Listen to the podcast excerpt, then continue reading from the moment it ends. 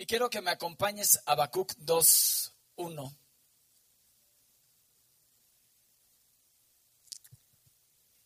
Dice, sobre mi guarda estaré y sobre la fortaleza afirmaré el pie y velaré para ver lo que se me dirá y qué he de responder tocante a mi queja.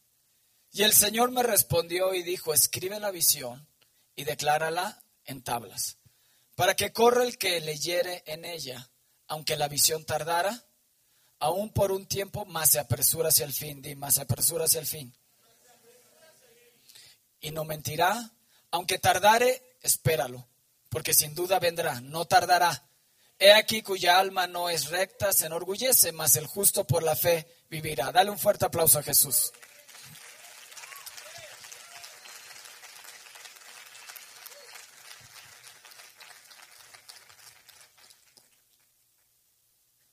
Aquí puedes ver ocho, puntos en Habacuc 2 del 1 al 4. Dice, me mantendré en oración esperando a Dios. Dice, sobre mi guarda estaré. ¿Qué tenemos que hacer? Estar orando, permanecer en qué? En oración. Dice Habacuc, y voy a esperar ahí en la presencia de Dios que se me ha de responder tocante a mi queja. ¿Cuántos de ustedes tienen peticiones? ¿Cuántos de ustedes tienen propósitos que no se han cumplido? ¿Qué tienes que ir a hacer? Ir a la presencia de Dios y esperar en Dios. Escribe la visión, escribe tus metas, tus propósitos, tus objetivos. Tienes que escribirlos. Y, dice, y decláralo en tablas. ¿Eso que tiene que ser? Que tiene que estar visibles todos los días. Yo no sé si arriba en el techo de tu recámara, cuando te levantes digas, ah, sí, tengo que hacer esto. Si voy hacia mi destino, voy hacia el propósito que Dios tiene hacia mi vida, decláralo en tablas. En aquel tiempo pues no había libros, no había iPads, no había ese tipo de cosas y Dios te dijo, decláralo en tablas, hoy escríbelo en tu iPad, escríbelo en tu muro de Facebook, escríbelo en tu Twitter, escríbelo en donde tú quieras, pero que todos los días lo puedas ver para que no pierdas el foco. Sepas hacia dónde vas. El poder establecer propósitos y metas dentro de tu vida te ayudarán a no perder el foco y a no desviarte del camino. Amén. Dice, y corra el que leyera en ellas. ¿Por qué es importante escribirlo? Porque haces que el reino de los cielos se mueva a favor tuyo. Cada vez que tú dices, yo voy hacia ese punto, y lo escribes, los ángeles de Dios lo leen y corren a favor de ti para ayudarte y llevarte a ese punto. Y hacer que eso que escribiste se cumpla en tu vida. ¿Lo tienes? Ok voy a hacer que el, cielo se mueva a mi favor. Voy a escribir la visión, a lo mejor dices que ya se va a acabar el año, no importa, lo puedes hacer hoy. Dios es el que puede corregir el camino y te puede llevar a su propósito. Dios te quiere sorprender. Amén. Y se tarda un tiempo, pero se apresura hacia el fin. Hoy teníamos una reunión en la mañana viendo, planeando unas cosas, dijimos el año se va agárrenlo, ya se acabó. Ya de repente dices, es el próximo fin de semana, los 300, luego nos vamos a Hermosillo, y luego Navidad y Año Nuevo, abrazos, apapachos, regalos, uh, Costa Rica. Bueno, se ve el año, ya se fue, ya prácticamente lo que queda se va como agua, ¿verdad? No miente. Di al que está a tu lado, no miente. Espéralo, quita la duda de tu vida. Y si el justo por la fe va a vivir. Amén. ¿Qué necesitas? Incrementa tu fe. ¿Ok? Jeremías 29, 11, por favor. Voy a ir un poquito rápido. Si la tecnología me fallaba y no encontraba, yo lo escribí. No falla, ¿no? Para que se me quedara aquí en la cabezota, ¿no? 29:11 Jeremías, porque yo sé los pensamientos que tengo acerca de ustedes, dice el Señor, pensamientos de paz y no de mal, para darles el fin que esperan. Vamos, apláudele fuerte a Jesús.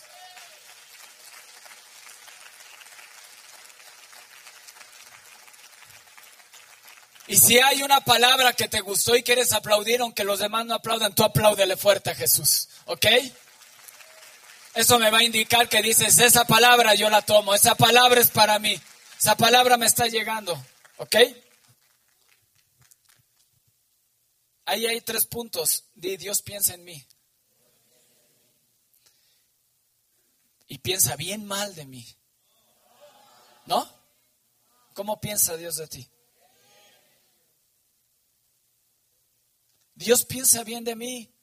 Y Dios quiere darme paz. A muchos de ustedes la paz les ha ido. Y Dios quiere darte el fin que esperas. ¿Lo crees? Tres puntos. Dios piensa en ti. Tú, has pensado, ay, es que ya Dios ya me olvidó. No, Dios piensa en ti. Y piensa darte el fin que esperas. ¿Ok? Dale, dale ese fuerte aplauso a Jesús. Sí, sí, sí. Él es digno.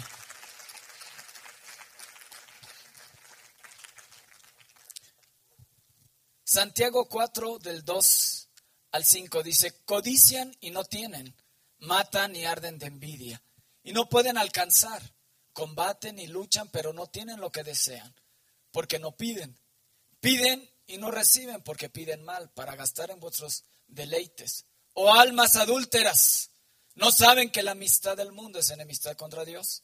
Cualquiera pues que quiera ser amigo del mundo se constituye enemigo de Dios. O piensan que la escritura dice en vano, el espíritu que le ha hecho morar en nosotros nos anhela celosamente. ¿Escucharon? La amistad del mundo te hace un enemigo de Dios. ¿Escucharon? La amistad del mundo te hace enemigo de Dios. Y la amistad con Dios hace que el mundo te rechace. Así que si el mundo los está rechazando, es porque son amigos de Dios.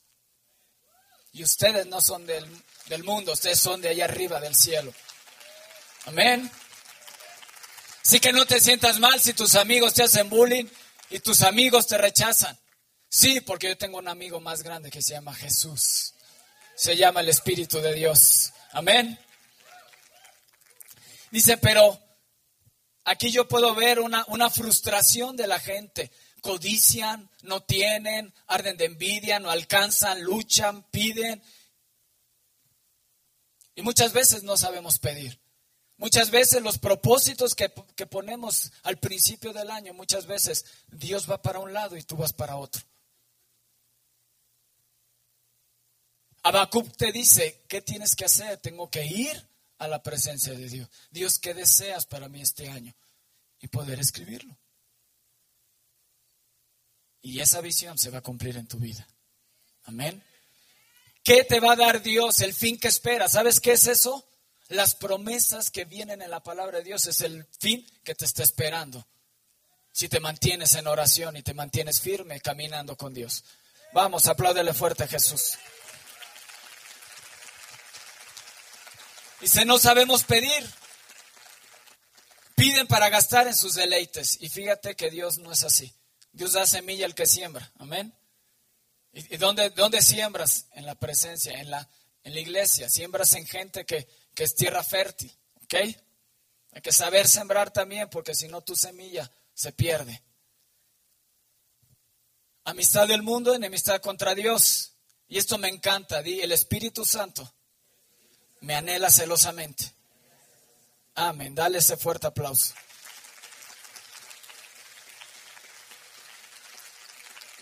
Estoy poniendo bases para pues, seguir enseñando Ahí tengo ahorita unos seis puntos que vamos a entrar en ellos. Oseas 4, 6 al B te dice, o sea, ¿no? O sea, eso, ese no lo apunté, ¿dónde me? Ah, ya. O sea, qué, qué rollo, ¿no? Dice, mi pueblo fue destruido porque le faltó conocimiento, le faltó visión que es importante tener visión como adolescentes, como jóvenes, como matrimonio, como familia. Por falta de visión, por falta de conocimiento, mi pueblo perece. Oh Dios, danos visión. Danos visión, Señor. dando rumbo a nuestra vida y muchas veces nos han dado rumbo en esta iglesia. ¿Cuál es la visión de la iglesia? ¿Cuál es la visión ahorita de la iglesia? Avivamiento, por un glorioso avivamiento. La visión de la iglesia, avivar México. Es la visión de la iglesia. Ahora, ¿cuál es tu visión? Muchas veces algunos de ustedes no es la visión de la iglesia. Porque si fuera tu misma visión, estarías aquí a las ocho y media de la mañana orando.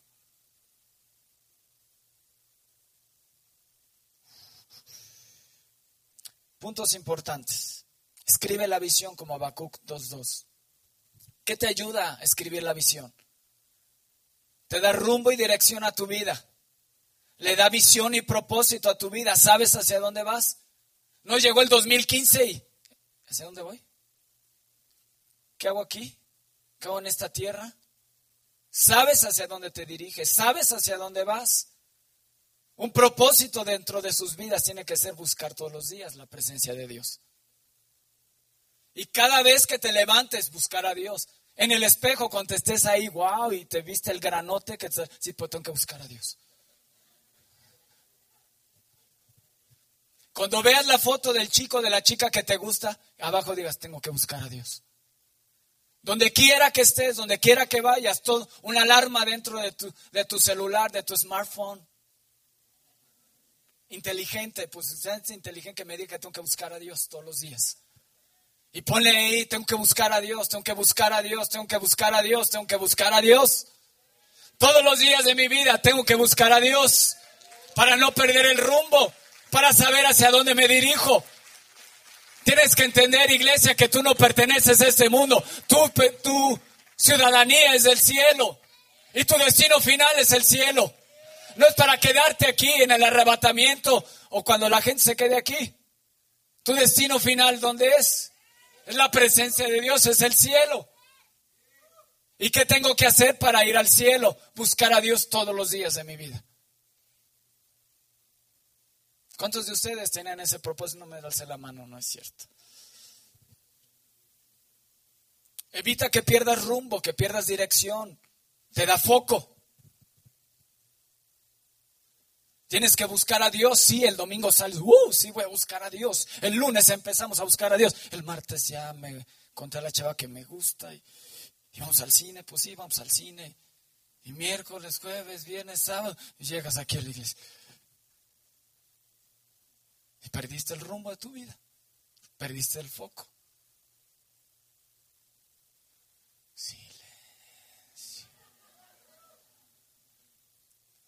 Están los adolescentes, pero ¿qué, tú, ¿qué de ti matrimonio? ¿Qué de ti papá? ¿Qué de ti mamá? Sabes lo que tienes que hacer. Sabes hacia dónde hacer, hacia dónde dirigirte. Pero perdemos rumbo. ¿Les ha pasado? A mí me ha pasado. Hebreos 12, 1 al 8 nos dice Hebreos. Hebreos, yo lo apunté, no lo apunté. Si no, aquí tengo mi Biblia. Eso. ¿Y su Biblia? Ah, los caché.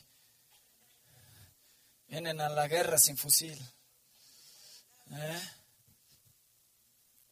Dice, por tanto nosotros también teniendo en derredor nuestro tan grande nube de testigos, despojémonos de todo peso y del pecado que nos asedia y corramos con paciencia la carrera que tenemos por delante Puestos los ojos en Jesús, el autor y consumador de la fe, el cual por el gozo puesto delante de él sufrió la cruz, menospreciando lo propio y se sentó a la diestra del trono de Dios. Considerad aquel que sufrió tal contradicción de pecadores contra sí mismo, para que vuestro ánimo no se canse hasta desmayar, porque aún no habéis resistido hasta la sangre, combatiendo contra el pecado. Hasta el 8. Y habéis ya olvidado la exhortación que como a hijos se os dirige diciendo, hijo mío, no menosprecies la disciplina del Señor, ni desmayes cuando eres reprendido por Él, porque el Señor al que ama, disciplina y azota a todo el que recibe por hijo. O sea que a algunos de ustedes les faltan dos que tres azotes.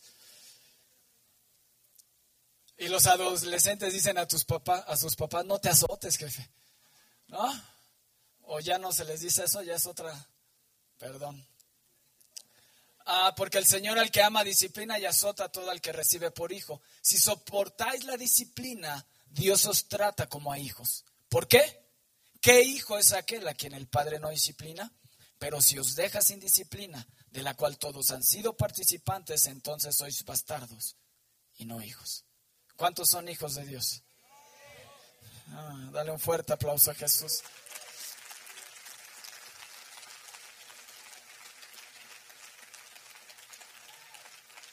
Como cristiano, ¿dónde debo de poner mis ojos?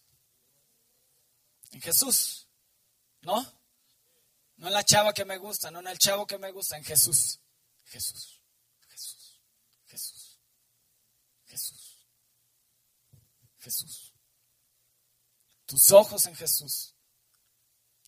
Pero primero te dice unas cosas. Hebreos 12 dice, quita todo peso ¿Cuántos de ustedes hoy vienen con amarguras, con resentimientos, con orgullo, con algo ahí en el corazón? Y nomás ves a esa persona y dices, lo traes atravesado, ¿verdad? Quítate todo peso, quita todo pecado, corre la carrera, ve hacia tu objetivo, hacia la meta. Si soy cristiano, ¿cuál es mi objetivo? ¿Cuál es la meta? Ser como Jesús, tengo que poner mis ojos en Jesús. Puedes tener otra, otro objetivo en, esta vida. Como cristiano en tu vida cristiana, mis ojos en Jesús. Pero dices, yo voy a ser un gran profesionista. Sí, pero no estudias. Ups, ¿no? Sí voy a ser un gran profesionista, pero el Twitter y el Facebook, wow, me lo sé de todas, todas, pero no me digas dos por dos, porque no me sé las tablas y no, y me mandan a estudiar y pues nomás no quiero. Perdemos rumbo, perdemos propósito. Tus ojos en Jesús te dice aforao. Apo significa lejos. Orao significa ver. Es decir, alejar la mirada de todas las distracciones. Dile al que está a tu lado, aleja tu mirada de todas las distracciones. No me, tengo que tener ánimo no cansarme, no desmayar, tengo que ser perseverante. Dios quiere darme el fin que espero, no tengo que desmayar. Y Dios me va a disciplinar. ¿Para qué Dios te disciplina? Vamos a darle un fuerte aplauso a Jesús. ¿Para qué crees a las siete que Dios te va a disciplinar? Para que no te desvíes del camino de Dios. Tú dijiste, yo voy a buscar a Dios todos los días. Pero de repente te desvías y Él te agarra de la. A ver, acá. Es aquí. Y te disciplina. Y como Dios los disciplina a ustedes es a través de sus papás.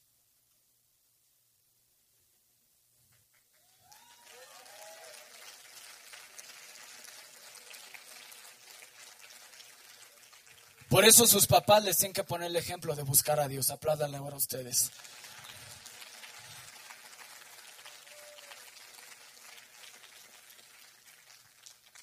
Dile, mamá, papá, no me digas que busque a Dios si yo no veo que tú buscas a Dios.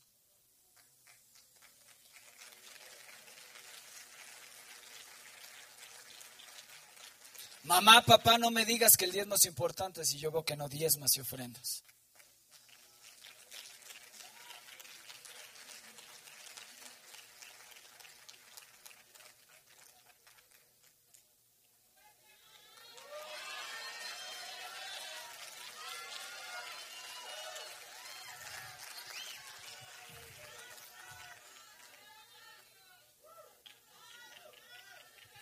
Les dije, no va a ser una predicación, vamos aprendiendo, amén. Ok. Di, quito el desánimo de mi vida. Yo voy a ser perseverante. Yo voy a perseverar hasta el fin. Y para poder correr en esa carrera que se llama la carrera de la fe que tengo que hacer, pues tú decides si te quieres ir con 10 kilos arriba o te quieres ir ligerito. ¿Quieres llevar a esa gente que la traes atravesada, pues es cargar 70, 80, 90, dependiendo de la persona que sea, ¿verdad? ¿La quieres estar cargando? Está bien, llévatela cargando, verás a ver hasta dónde llegas. Dice, quita todo peso y quita todo pecado. Punto número tres. Si tienes propósitos, pártelos en pequeños pasos para que te sea más fácil llegar a la meta. Un ejemplo claro es el Audes. Tenemos un proyecto que es grande, emocionados. Va a quedar impresionantemente increíble, el mejor auditorio del Estado de México. Va a ser increíble. Pero ¿qué hicimos? ¿Qué hicieron nuestros pastores? ¿En qué nos están enseñando? Hacerlo por fases. Ya se acabó la primera fase, vamos a ir por la segunda fase y vamos a ir por la tercera y la cuarta hasta verlo terminado. ¿Ok? ¿Por qué? Porque cuando tú ves un objetivo tan grande, tan lejano, y no pones pasos intermedios, muchas veces eso te, te permite desviarte y perder foco. Tienes que ir viendo que puedes ir logrando y puedes ir llegando a esa meta. Y cada vez la vas a ir viendo más cerca y tu fe se va a ir fortaleciendo porque vas a ir alcanzando esos pequeños pasos que te van a llevar hacia el objetivo final. Dale un fuerte aplauso a Jesús.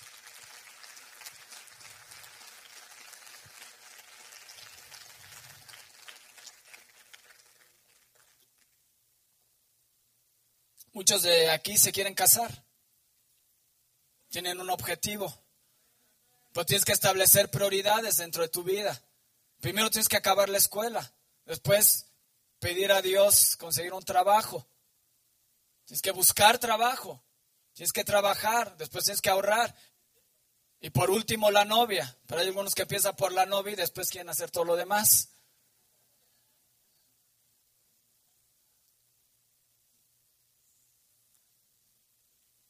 Así que no es tiempo de tener novia y novia ahorita, ¿ok?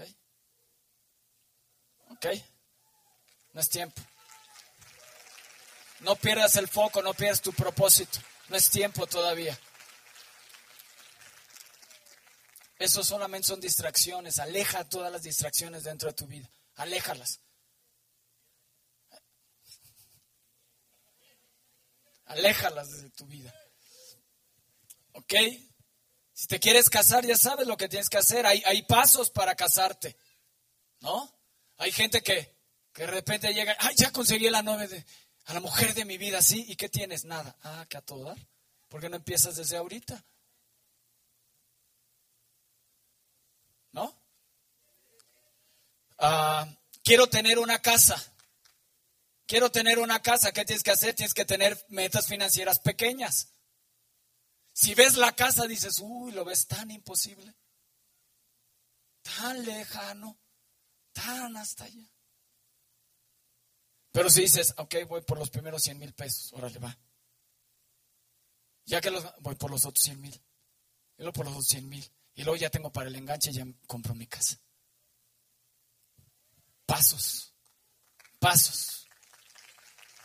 Pero llegas al objetivo final, que es tener tu casa. Dios quiere darte tu casa. Dios quiere darte tu casa, pero ¿qué tienes que hacer? Tienes que ponerte metas, tienes tú que también trabajar. No todo se lo dejes a Dios. Hay unos que trabajan en la calza de bolsa. No, sí, Karinka trabaja en una casa de bolsa, ¿no? Bueno, el que le quedó el saco que se lo ponga. ¿No? A ver. Ah, o sea, me quiero casar, quiero tener una casa, quiero hacer, ah, quiero hacer muchas cosas. Paso a pasito. Paso a pasito. Y cuando te des cuenta, vas a alcanzar y cada vez tus objetivos van a ser más grandes y más poderosos. Y te vas a fortalecer en el nombre de Jesús. Amén. Tienes otro ejemplo, la salvación de mi familia. Uno por uno, enfócate todo, Señor, y, no alcanzas ni uno. Uno por uno, que alcanza uno, después alcanzas al otro y lo alcanza al otro. Y al rato Dios te va a sorprender y va, toda tu familia va a estar aquí. Pero enfócate. Dale fuerte ese aplauso a Jesús. Sí, sí, sí. ¿Qué necesito enfocarme? Uno por uno, oración, ayuno, permanecer en eso. Un negocio. Sí, tengo una idea padrísima. Y luego, Ya tienes la idea, ahora tienes que ahorrar, tienes que planear, tienes que hacer un estudio de mercado, tienes que ver la inversión, etcétera, etcétera. Paso a paso. Que Dios te puede dar todo, claro que Dios te puede dar todo. Pero tienes que ir.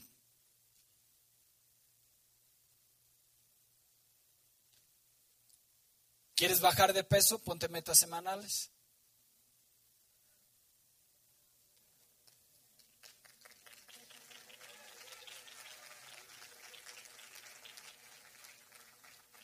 ¿Quieres sacar un nuevo disco? Pues empieza a poner qué tengo que hacer.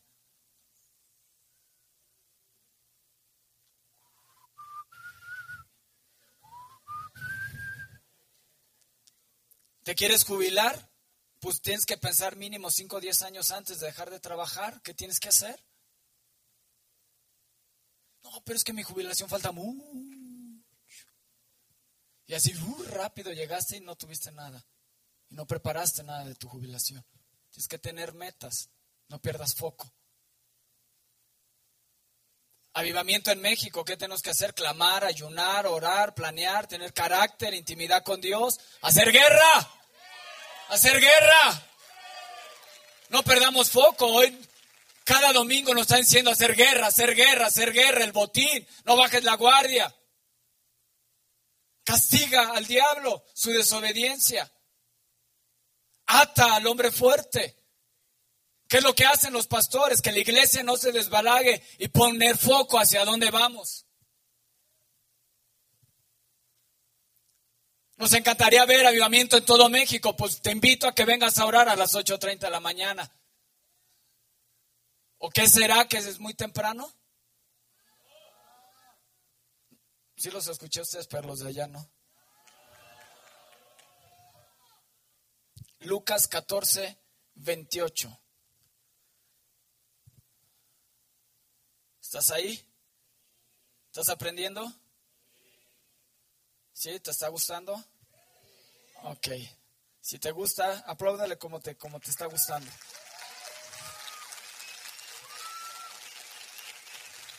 Espero que la sala 7 ya será. ¡Ah! No, no es cierto. Dice, porque ¿quién de, ustedes queriendo edificar una torre no se sienta primero y calcula los gastos? A ver si tiene lo que necesita para acabarla.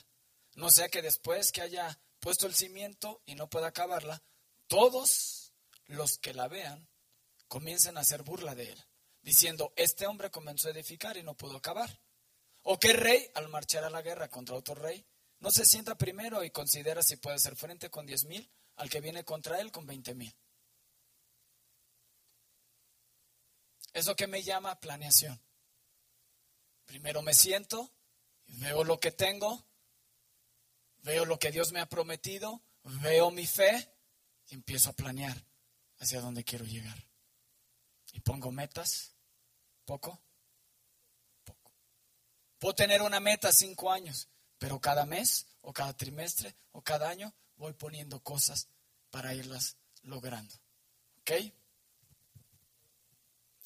Y eso se aplica no nada más en tu vida, en la vida espiritual de buscar a Dios, en el casarte, en el comprar una casa, en tener una cantidad, tener una meta financiera. ¿Cuántos de ustedes tuvieron un propósito este año? Decir, Dios, este año yo te voy a dar tal cantidad de dinero.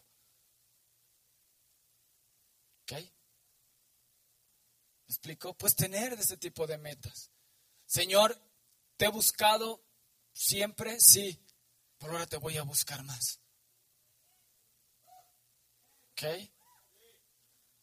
Señor, este año he sido rebelde hacia, hacia mis papás, este año voy a obedecer.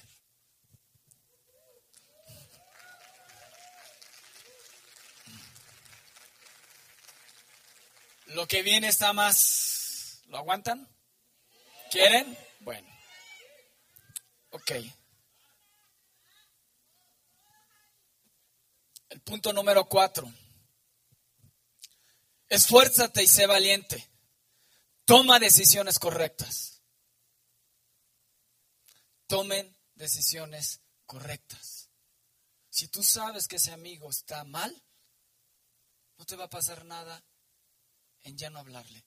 Tomen decisiones correctas. Esfuérzate y sé valiente. Yo sé que ser cristiano dentro de la escuela no es cosa fácil, pero Dios está con ustedes. Y se los digo porque yo viví. Ahora le llaman bullying. En aquella ocasión no le llamaban bullying, pero ah, ¿cómo era?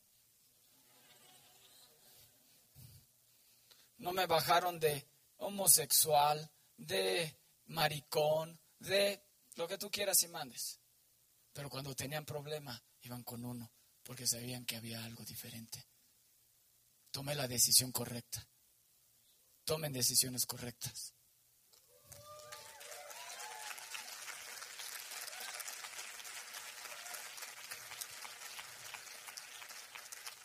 Dios desea que crezcas en carácter, en autoridad, hasta la estatura del varón perfecto. Déjame decirte algo, Dios no evitó que David peleara con el león y el oso, pero sí le dio la victoria. ¿Sí lo agarraste? Tú muchas veces en tu oración, Dios, evítame esto, evítame trabajar, evítame esto. No, no, no, no, no.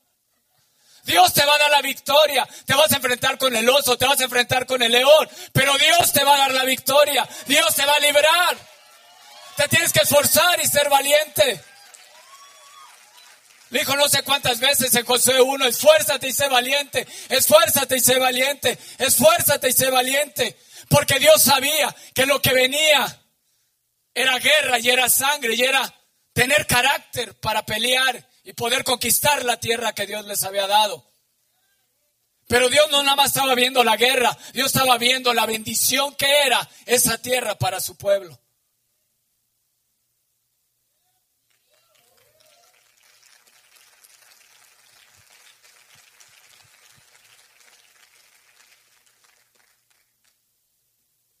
¿Qué quería Dios con David? Formarle carácter. Muchos de ustedes han orado, Señor, dame sabiduría en la escuela y no de estudiar. No. Dios no va a evitar que no estudie. Dios le va a dar la victoria en su escuela. Eso es lo que Dios te promete.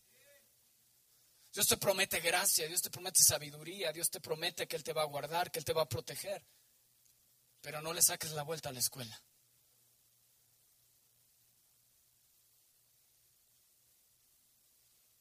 Dios no evitó que Josué peleara con los pueblos que tenían la tierra prometida, pero sí le dio la victoria. La victoria la tienes asegurada. Apláudele fuerte a Jesús.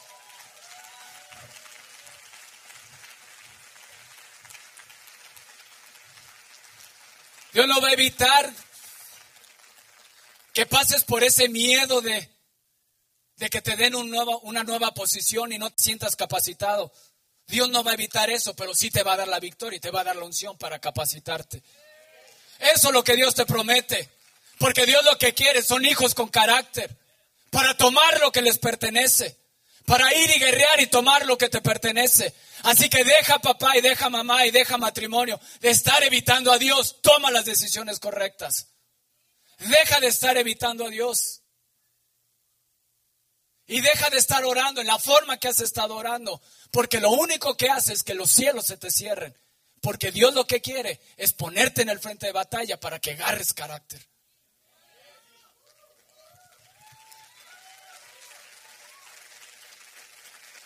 Dios no va a evitar que la riegues en tu negocio, pero tarde que temprano te está dando la victoria. Dios no va a evitar muchas cosas en tu vida, pero te va a formar carácter.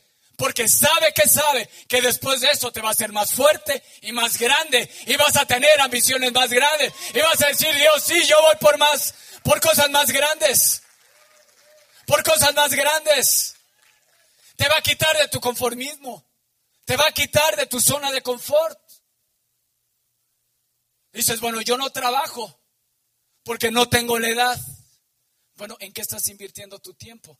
¿No buscas a Dios? Pero tampoco le das, le das la vuelta al trabajo. ¿Qué estás, ¿Qué estás haciendo? ¿Qué estás haciendo con tu vida? ¿Qué estás haciendo con tu vida? Tienes la oportunidad de venir a orar. ¿Qué estás haciendo con tu vida? Deja de darle la vuelta a Dios y enfréntalo.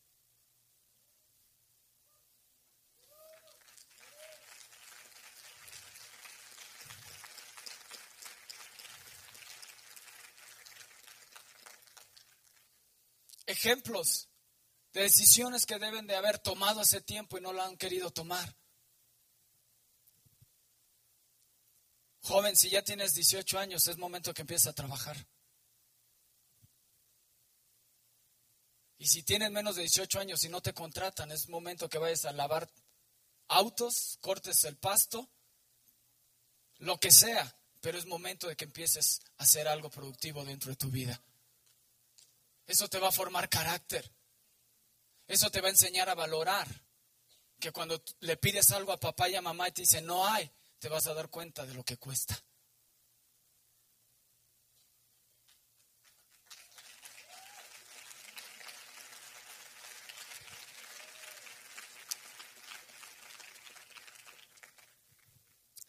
Cuando vas a estar evitando a Dios y dejándolo plantado en tu cuarto. Es el momento que empieza a tomar decisiones y buscar a Dios. No es que sí, lo busco y voy así. ¿Y qué pasa? No, no, es de, no es de emoción, es de decisión. Es de que tomes esa emoción que tienes de buscar a Dios y la lleves a la presencia de Dios para que lo que se fortalezca sea tu espíritu y no tu alma. Entonces, si estás triste, no lo buscas. Si estás feliz, sí lo buscas. Y no depende de cómo te sientas o cómo, o cómo esté la situación. Es que lo tienes que buscar todos los días. ¿Cuántos de ustedes sí apláudele fuerte a Jesús?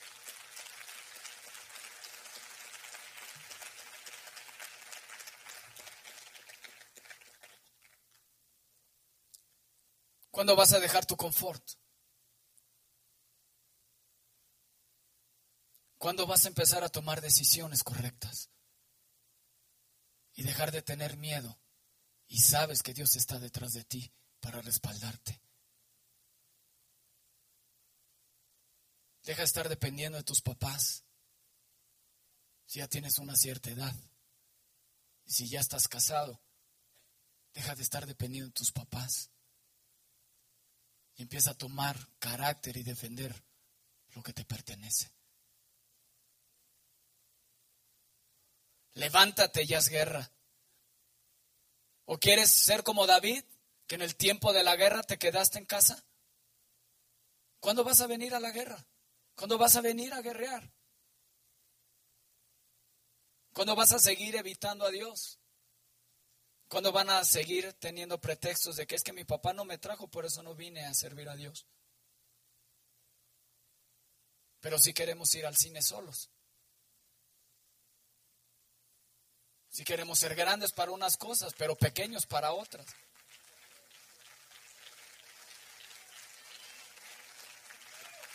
Cuando te vas a levantar y vas a decir yo, yo me voy levanto en el nombre de Jesús. Nadie va a robar lo que es mío. Me levanto, me levanto. Me voy a esforzar y voy a ser valiente. Voy a tomar y no voy a evitar las decisiones que sé que sé que tengo que tomar.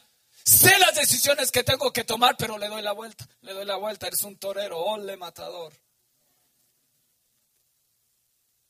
Sabes que sabes que tienes que tomar decisiones y no las tomas. Sabes que sabes que Dios te ha pedido cosas y no se las has querido entregar. Sabes que sabes que, que tienes que hacer. Sabes lo que tienes que hacer, pero no lo haces. No sé si por miedo, no sé si por confort, sé, pues yo estoy aquí a gusto, está bien.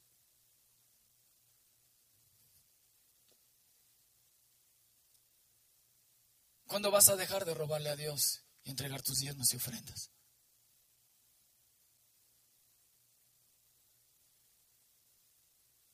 ¿Cuándo vas a pedirle perdón a Dios? O a esa persona que sabes que tienes que pedirle perdón. Sabes que tienes que tomar esa decisión. Es que no lo siento, no es de sentimientos, es de decisión. Nunca vas a sentir a perdonar a aquella persona que te hizo daño. Jamás. Pero es tener el carácter de decidirlo y eso te hace más grande.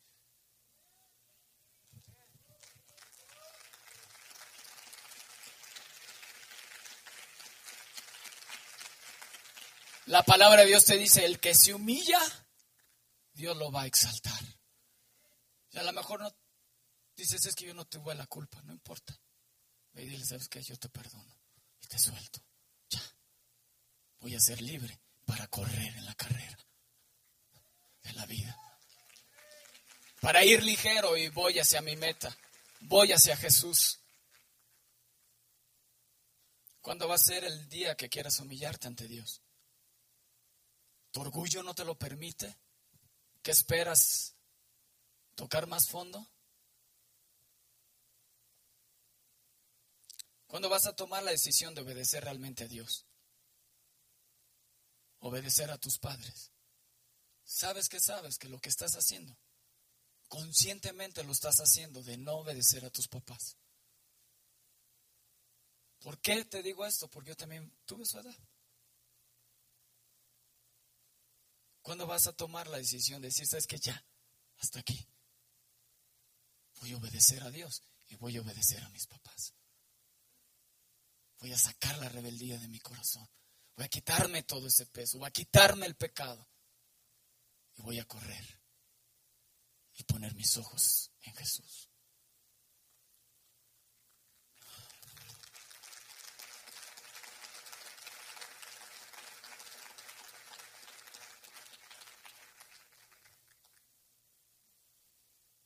Cuando vas a tomar la decisión de servir a Dios.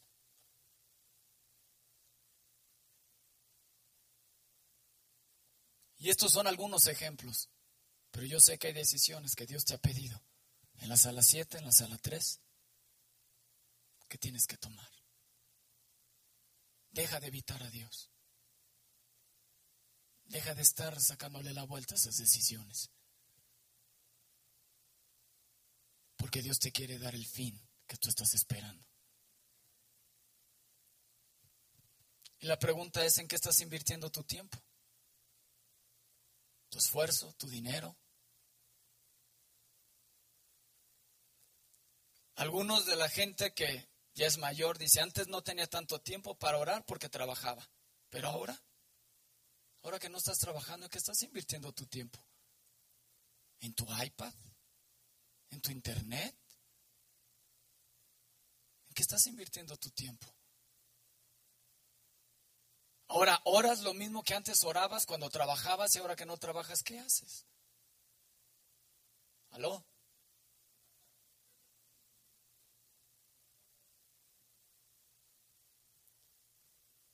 Joven, hoy no estás trabajando, entonces ¿en qué estás invirtiendo tu tiempo?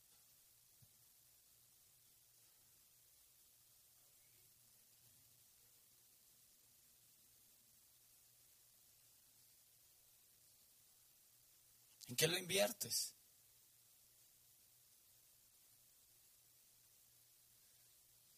Siento un silencio. ¿Alguien me puede regalar una botella de agua?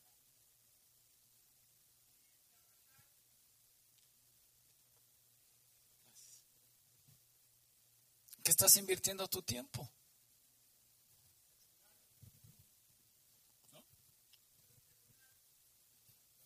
¿Y tu papá y tu mamá? ¿Qué estás invirtiendo tu tiempo? ¿En tus telenovelas? ¿En tu programa favorito? No sé. Y yo no te digo que si esté bien o esté mal, dependiendo hacia dónde quieras ir. ¿Qué propósito tienes? ¿Hacia dónde quieres ir? ¿Hacia dónde quieres llegar? Si quieres ver un avivamiento en México o no. ¿Cuál es tu visión? ¿Hacia dónde vas? ¿Hacia dónde te, diriges? ¿Hacia dónde estás guiando a tus hijos? ¿Qué dirección les estás dando a tus hijos? ¿Qué dirección, papá, le estás dando a tu matrimonio, a tu esposa, a tu familia? ¿De confort, de nada de esfuerzo? ¿De que la situación está muy difícil? ¿Y que no tienes a Dios que te respalda y decirle, no, hijos, esta situación va a cambiar porque tenemos un Dios todopoderoso? Y me voy a levantar y ustedes van a ver la mano de Dios y van a ver. Y voy a tomar las decisiones que hace tiempo no, no he querido tomar, pero hoy las tomo y hoy tomo el rumbo y tomo el mando de mi familia. Porque tenemos un Dios todopoderoso, un Dios que todo lo puede, un Dios que venció a la muerte, que venció a Satanás. No, pues está muy difícil. No, pues no puedo. No, pues está la cosa muy cañona. No, pues, pues sí, Dios está dormido. Pues no, no, Dios no está dormido. El que está dormido eres tú. El que está dormido es tu fe. Lo que está dormido es tu confort.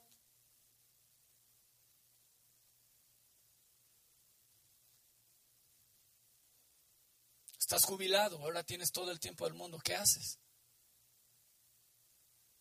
¿Has dedicado más tiempo a la oración?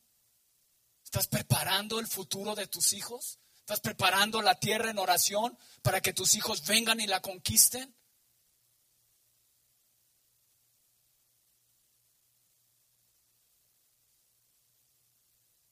Ustedes dijeron que continuara, ¿eh?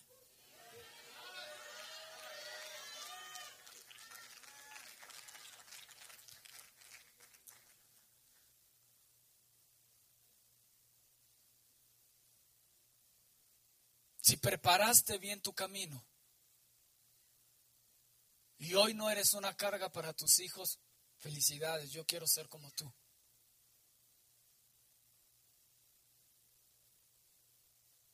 Pero ahora que tienes todo el tiempo del mundo, ¿qué haces? Es una tristeza ver que aquí a las ocho y media de la mañana no está así de lleno. Porque es que estoy cansado, trabajé tanto. Hijo, no sabes. Pues déjame decirte que a los 85 años Josué conquistó la tierra. Y se sentía como a los 40 años, fuerte.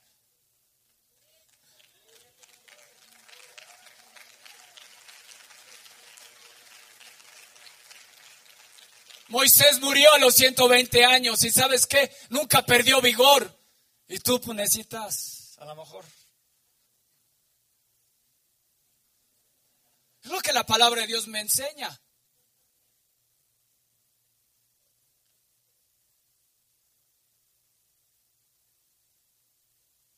No pierdas el foco, no pierdas rumbo, no pierdas dirección.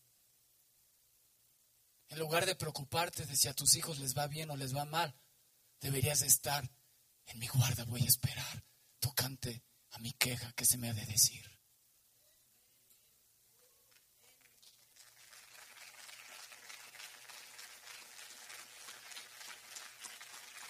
Ay, es que me preocupo. Pues no te preocupes ocúpate en la oración. Ocúpate con aquel que todo lo puede con aquel que tiene la solución, con aquel que le puede dar testimonio a tu espíritu, de decirte, no te preocupes, yo tengo todo el control, yo soy el rey de reyes y el señor de señores. El Espíritu de Dios le da testimonio a tu espíritu cuando está desanimado, cuando está triste. El Espíritu de Dios le da testimonio a tu espíritu decirle, tú puedes. Y le dice a tu espíritu, tú puedes, tú eres un campeón. Yo te he ungido, la unción de Dios está sobre ti. No te desanimes. No te voy a evitar que cruces por eso, pero tarde que temprano la victoria es tuya. Yo lo vencí en la cruz del Calvario. Jesús oraba, Padre, que su fe no falte, pero permitió que Satanás lo zarandeara.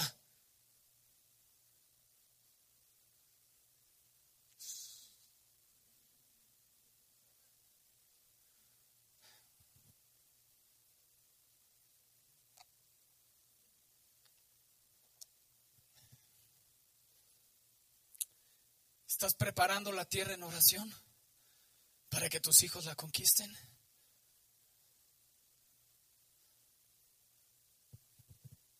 ¿O estás preparando tu iPad y tu smartphone? ¿Qué estás haciendo?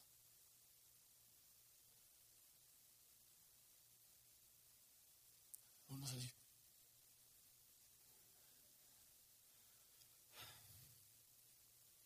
joven adolescente que no trabajas, ya toma la decisión de buscar a Dios. Con esa decisión empieza todo. Con esa decisión empieza todo. Todo cambia. Todo cambia. Todo cambia. Todo cambia. Todo cambia. Todo cambia. Todo cambia. Todo cambia. Cambia.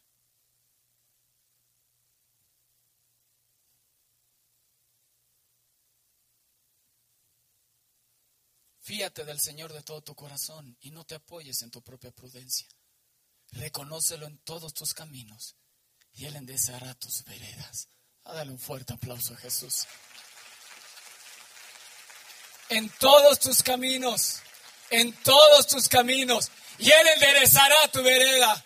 Si te desvías, no, no, no, es por acá. Si te desvías, no, no, no, yo tengo que buscar a Dios y voy a hacer el propósito que Dios tiene para mi vida. Y lo que me espera es sus promesas cumplidas en mi vida. Puede venir.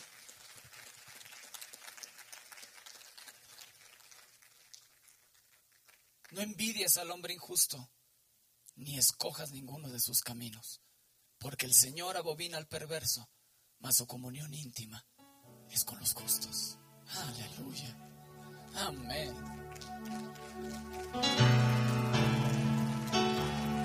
Dios quiere tener intimidad conmigo. Dios quiere revelarse a mi vida. Pero necesita ajustar algunas cosas. Y esta plática no crean que es de aquí para allá, es de allá para acá también. Porque también Dios nos habla y te jala las orejas. Y te dice, eh, no pierdas foco.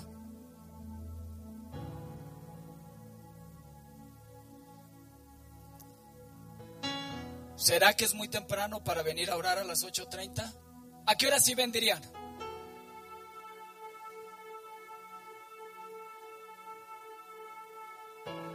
La risa nerviosa, ay, sí, beco, no beco, digo, ¿qué digo? ¿A qué hora sí vendrían? ¿Eh? ¿A qué hora sí vendrías a orar?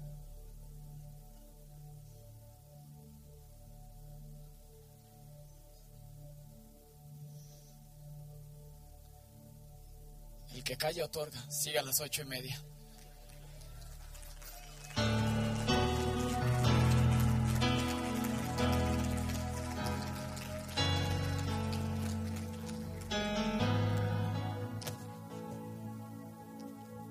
Sabes lo que tienes que hacer, pero no lo haces. ¿Te ha pasado? ¿Te está pasando? Es que yo quiero obedecer, es que yo quiero buscar a Dios. Pero no sé qué pasa. Te desvías.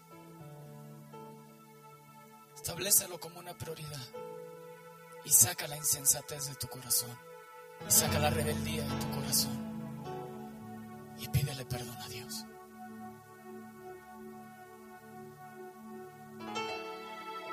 ¿Sabes? Tienes que cambiar tu oración, es el punto 5. Oras a Dios para continuar con tu desobediencia. Necesitas humillarte, necesitas pedirle perdón a Dios y que Él corrija tu camino. Si has orado durante años y no ves ni siquiera pequeña la respuesta, no es que Dios esté mal. Dios es el mismo ayer, hoy y siempre. Dios es inmutable. Su palabra es infalible. A lo mejor lo que tienes que hacer es cambiar tu oración y empezar a tomar decisiones que Dios no la va a tomar por ti.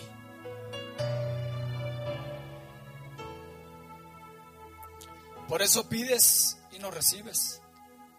Dios desea cambiar tu camino, enfocarte para que alcances el fin que esperas.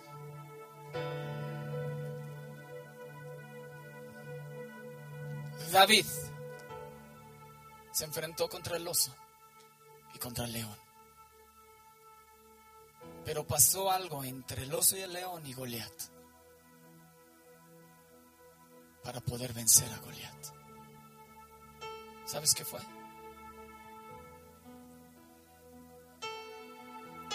Samuel se presentó en su casa y lo ungió como rey.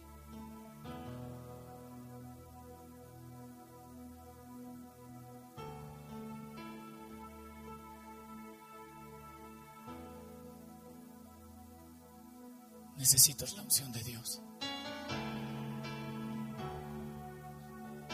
Punto número 6. Pedir a Dios que te unja.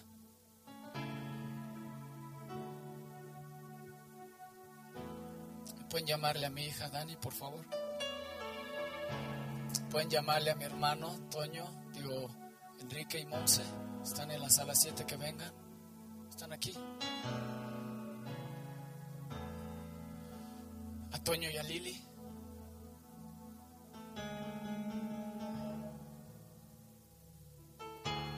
David hasta que fue ungido pudo vencer a Goliat.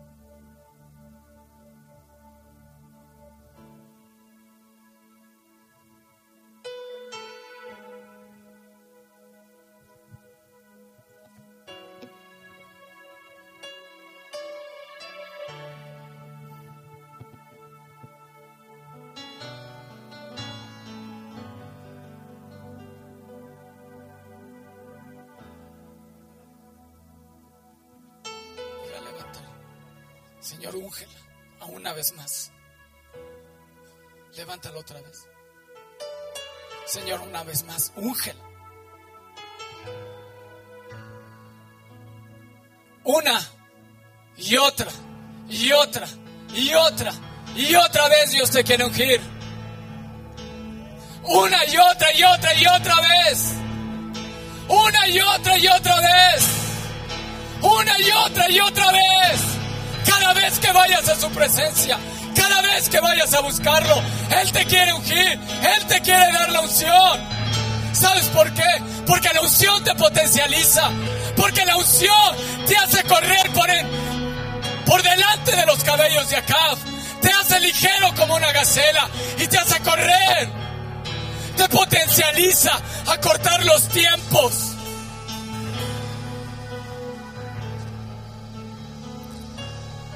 Quita la apatía y el conformismo dentro de tu vida. Rompe cadenas y te hace ligero para correr. ¿Lo deseas?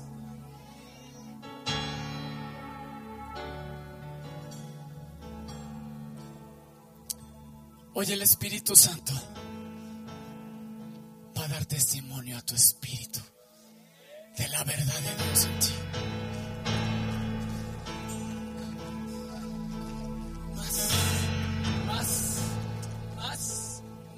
Todos los adolescentes, pónganse en pie. La unción de Dios va a caer sobre ustedes. ¿La quieren? ¿La desean? ¿Lo quieres? ¿Lo quieres? ¿Lo quieres? Sí, Señor. Llénanos, llénanos. Levántenos otra vez. Llénanos, llénanos, llénanos, llénanos, llénanos, llénanos. Más. Vamos a adorar a Dios. Vamos a adorar a Dios. Sí, Dios, tócales. Llénate.